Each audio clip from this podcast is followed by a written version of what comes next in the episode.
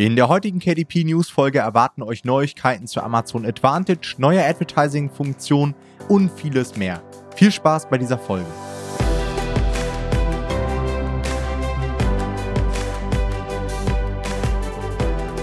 Hallo und herzlich willkommen zu einer neuen Folge des Verlagsniveau Podcast und heute haben wir mal wieder eine KDP News Folge für euch.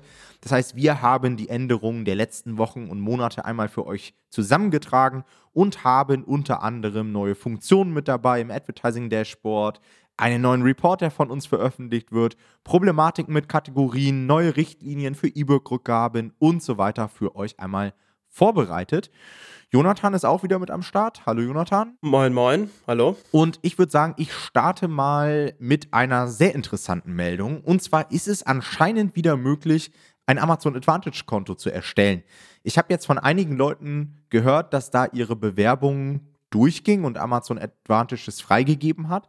Das heißt, die Leute, die Amazon Advantage nicht kennen, das ist eigentlich, ich hätte schon fast gesagt, ein Relikt aus älteren Zeiten von Amazon, ja. aber anscheinend doch nicht. Und zwar wurde in diesem Programm sich auf Verlage spezialisiert, die darüber quasi Bücher, CDs, ich glaube sogar auch DVDs und sowas früher vertreiben konnten. Und Amazon Advantage war früher die einzige Möglichkeit, als KDPler an einen Amazon Advertising Account zu kommen. Das heißt, 2018, 2019 rum, so um den Dreh, gab es da so einen kleinen Trick und über diesen Trick habe ich zum Beispiel auch mein Amazon Advertising Konto bekommen. Und dann kamen irgendwann die normalen KDP-Advertising-Kontos. Das heißt, die meisten von euch werden das wahrscheinlich so kennen, dass man das aus dem KDP der Sport heraus erstellen kann. Das heißt, Amazon Advantage selbst braucht man eigentlich heutzutage nicht mehr. Es gibt so ein paar Zusatzfunktionen, die man da noch hat, sowas wie A-Plus-Detailseite erstellen, zusätzliche Produktbilder, was jetzt aber nicht wirklich der Gamechanger ist. Jetzt ist es allerdings so, dass das Programm anscheinend wieder geöffnet wurde. Ich bin mal gespannt, in welche Richtung sich das entwickelt. Vor allen Dingen bin ich gespannt, ob man über Advantage ab sofort wieder Advertising-Konten erstellen kann.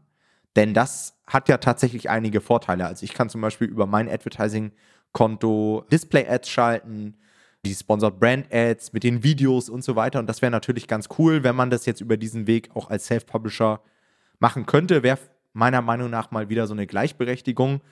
Ich kann es mir aber nicht vorstellen. Die Leute, die jetzt ein Advantage-Konto sich geholt haben vor kurzem, kommt gerne in unsere Facebook-Gruppe, postet da mal rein, ob ihr diese Möglichkeiten habt, auch ob ihr darüber A-Plus-Detailseiten erstellen könnt und zusätzliche Produktbilder hinzufügen könnt. Das würde mich mal interessieren. Ja, ansonsten, ich glaube nicht, dass es, also wenn es die Funktion nicht gibt, dann ist es nicht wirklich nützlich, würde ich sagen, denn die Konditionen vom Advantage-Programm selbst, also darüber tatsächlich Bücher einzusenden und zu verkaufen, sind, glaube ich, nicht so positiv. Ja, Okay, die zweite Meldung, die wir haben, auch sehr interessant, denn ähm, das ist eine Sache, die ich jetzt erst einmal erlebt habe. Und zwar gibt es eine neue Darstellungsform im Amazon Advertising Dashboard. Ihr kennt das sicherlich, wenn ihr in eure Kampagnen schaut oder in euer Portfolio, dass ihr dort die Möglichkeit habt, verschiedene KPIs, wie zum Beispiel den Arcos, die Ausgaben, die Bestellungen über Graphen sich anzeigen zu lassen. Das sind in der Regel zwei verschiedene Graphen, ein oranger und ein hellblauer. Und je nachdem, was ich für eine KPI oben anklicke, verändern sich dann die Graphen. So. Wir haben jetzt letzte Woche festgestellt, dass beim Jona bei mir im Team im Dashboard auf einmal mehr als zwei KPIs auswählbar waren und dann auf einmal eine schwarze Linie mit dazugekommen ist. Das heißt, wir hatten nicht nur das blaue und das orange, sondern konnten darüber hinaus auch noch andere Werte anwählen. Ja, ist jetzt auch kein riesengroßer Gamechanger und ist wahrscheinlich auch aktuell wieder so ein Beta-Test.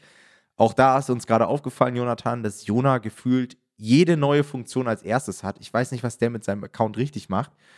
Aber ich habe jetzt auch, also wir haben vorhin noch mal reingeguckt, quasi ein paar Tage später, und da war die Funktion schon wieder weg. Also kann auch durchaus sein, dass das nur so ein kleiner Test von Amazon Advertising war. Mich würde es aber freuen, wenn sowas möglich wäre, einfach um alle Werte irgendwie anzeigen zu lassen, damit man nicht immer hin und her klicken muss. Ansonsten bin ich aber auch der Meinung, dass es sehr unübersichtlich wird, ja, auch gerade mit den Skalen irgendwie links und rechts, sich da dann ja. verschiedene Werte an der X- und Y-Achse anzeigen zu lassen. Ja, manchmal wäre es schon mal ganz praktisch, aber wirklich notwendig wäre es tatsächlich nicht. Ja, das denke ich auch. Ja. Eine weitere Sache, die in den letzten Wochen aufgetreten ist, waren Probleme mit Kategorien. Also es ist ja schon häufiger so, dass Leute irgendwie sich in absurde Kategorien teilweise einordnen lassen. Daran haben wir uns ja schon gewöhnt so ein bisschen. Aber tatsächlich ist es in letzter Zeit häufiger vorgekommen, dass es Mails von KDP gab, in denen sich KDP über falsche Kategorien aufgeregt hat. Ja, also wo KDP quasi gesagt hat, hey, du warst in dieser Kategorie einsortiert und äh, das passt nicht, bitte da raus. Und wenn das wieder passiert, dann könnte das auch weitere Konsequenzen für dich haben. Ähm, das Interessante ist, dass zum Teil diese Kategorien bereits zuvor entfernt wurden oder teilweise von KDP hinterlegt wurden. Ja, also gar nicht von dem Publisher selber. Das war bei mir zum Beispiel auch der Fall. Ich habe auch so eine E-Mail bekommen von einem meiner ganz alten Reisetagebücher. Ja, also das hole ich ja immer wieder raus, das Thema. Ähm, ich hatte früher Reisetagebücher ganz viele und äh, da habe ich, also damals habe ich ja so viele Bücher hochgeladen, da habe ich mich um die Kategorien gar nicht geschert, da habe ich nie eine Kategorie hinterlegt. Und das war, glaube ich, ein Reiseführer für Antigua oder so, also ist, glaube ich, Karibik. Und äh, nicht Reiseführer, ich meine natürlich Reisetagebuch, Entschuldigung, für Antigua. Und äh, das war auch in der Kategorie, ja, für Antigua. Und da hat KDP gesagt, nee, das passt nicht, das darf da nicht rein, bitte sowas nicht mehr machen. Also natürlich haben sie mich da einsortiert und außerdem passt es meiner Meinung nach zu 100 Prozent. Aber gut, also unser Tipp da ist einfach austauschen, ja, ähm, nehmt diese Kategorie raus, wenn sie das nicht schon selber getan haben und achtet vielleicht nochmal verstärkt darauf, wirklich ähm, hier keine super unpassenden Kategorien zu nehmen es scheint in den letzten Jahren immer mehr so, dass KDP da mehr drauf achtet und sie drohen teilweise auch mit Account-Schließung. Also ich würde dieses, ich würde das schon ernst nehmen, wenn sie das anmerken. Mhm. Wir hatten sogar einen Coaching-Teilnehmer, der dadurch seinen Account verloren hat für ein paar Stunden. Natürlich dann direkt Welle gemacht und gesagt, hey, wie sieht's denn aus hier? Und dann hat er den auch wiederbekommen. Das haben wir auch des Öfteren jetzt mal gesehen in den letzten Monaten, dass Amazon irgendwie random Accounts schließt. Das gab es vorher auch nicht so wirklich, aber sowas haben wir auch alles hier schon im Podcast besprochen. Ja, wie du sagst, einfach versuchen, passende Kategorien zu finden. Und ich vermute mal, dass es einfach wieder so eine Sache war von Amazon, wo sie irgendwie versucht haben, automatisiert irgendwie ihre Datenbank so ein bisschen zu säubern und dann auch äh, da Dinge mit rausgegangen sind, die so nicht korrekt waren und die man selbst als Publisher nicht nachvollziehen kann. Ja, immer sehr ärgerlich. Zumal das ist halt auch so eine Sache, du, du kannst halt die Kategorien auch nicht alle einsehen. Verstehe ich auch nicht. Warum kann man das nicht einfach im Dashboard sehen? Wegklicken, neu hinzufügen. Also, was die sich auch für einen Supportaufwand mit den Kategorien machen, das ist unfassbar. Und es bringt halt wirklich krass. keinen Mehrwert. Ja. ja, ja, das ist so. Na gut, eine weitere Meldung, die wir haben, vielleicht ganz erfreulich für den einen oder anderen, gerade glaube ich auch aus dem Bereich Belletristik, sind neue E-Book-Rückgaberegelungen. Und zwar war es ja immer so, dass man 14 Tage Rückgaberecht hatte, auch bei E-Books als Nutzer. Das heißt, Ganz, ganz viele Leser haben sich ein E-Book gezogen, haben sich hingelegt aufs Sofa, das durchgelesen und innerhalb dieser 14-Tagesfrist konnten sie das Ganze mit einem Klick zurückgeben.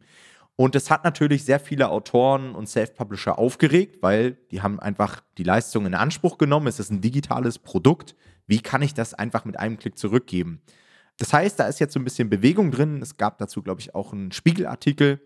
Und ich zitiere hier raus mal.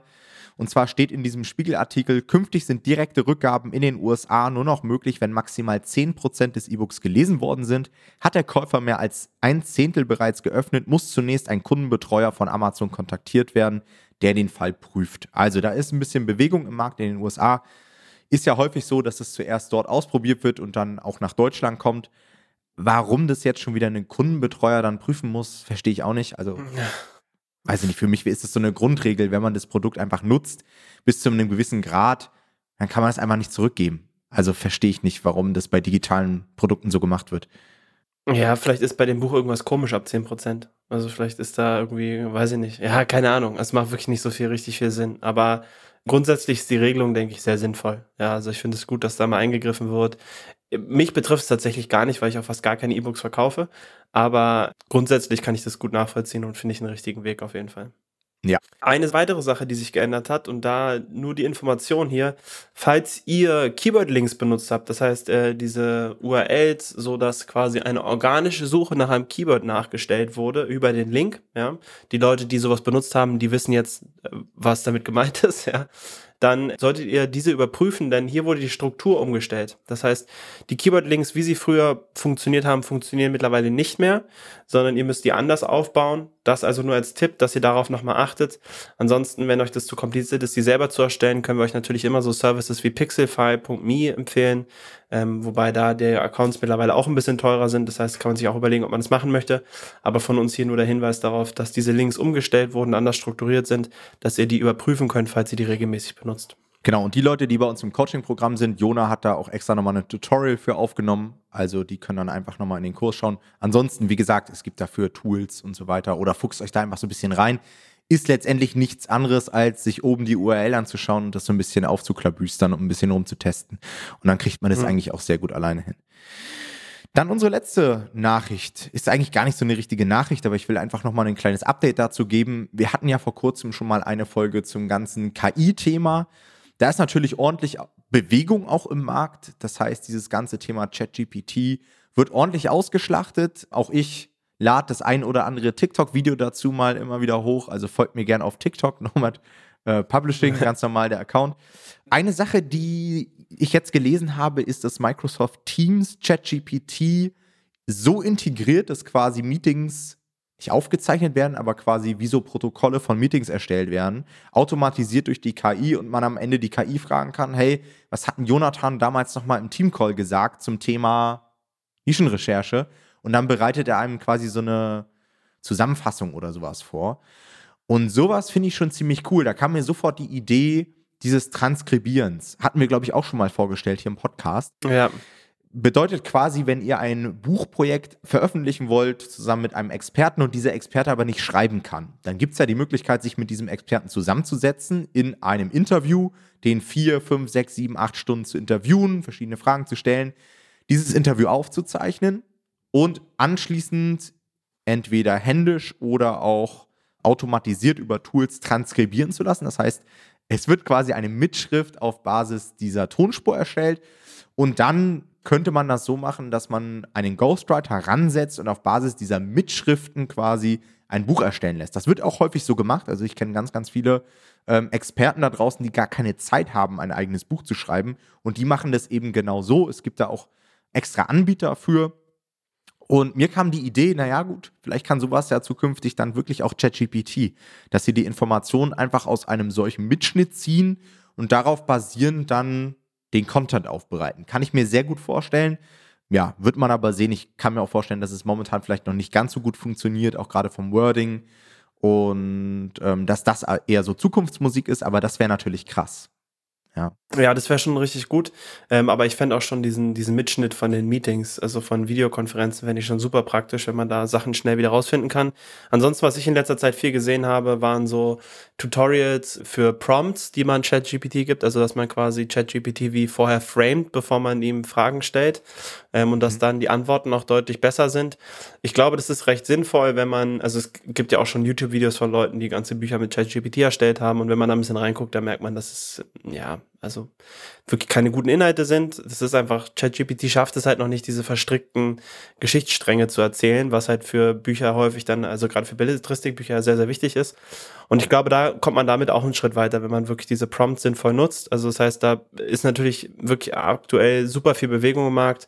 Gefühlt jeden Monat kommt da was Neues, wie man es nutzen kann. Das heißt, ähm, ich denke, es ist sicherlich sinnvoll, sich da auch up-to-date zu halten und so ein bisschen da mitzuschwimmen, um zumindest nichts Großartiges zu verpassen. Ich glaube, das ist so das Mindeste, was man tun sollte. Denke ich auch. Und vielleicht wird es ja zukünftig von uns auch mal wieder eine Folge dazu geben, wenn vielleicht ja. die neue Version irgendwie online ist oder wir andere coole Wege gefunden haben. Ähm, wir haben auch im Hinterkopf immer noch vielleicht irgendwann mal einen Live-Workshop dazu zu machen, nur zum Thema KI. Haben wir auch auf dem Schirm, aber momentan haben wir einfach so viel im Unternehmen zu tun, dass das erstmal nach hinten rückt. Alright, dann war es das mit unserer aktuellen News-Folge. Euch noch einen schönen Tag und bis zur nächsten Folge. Bis dann. Ciao, ciao. Ciao.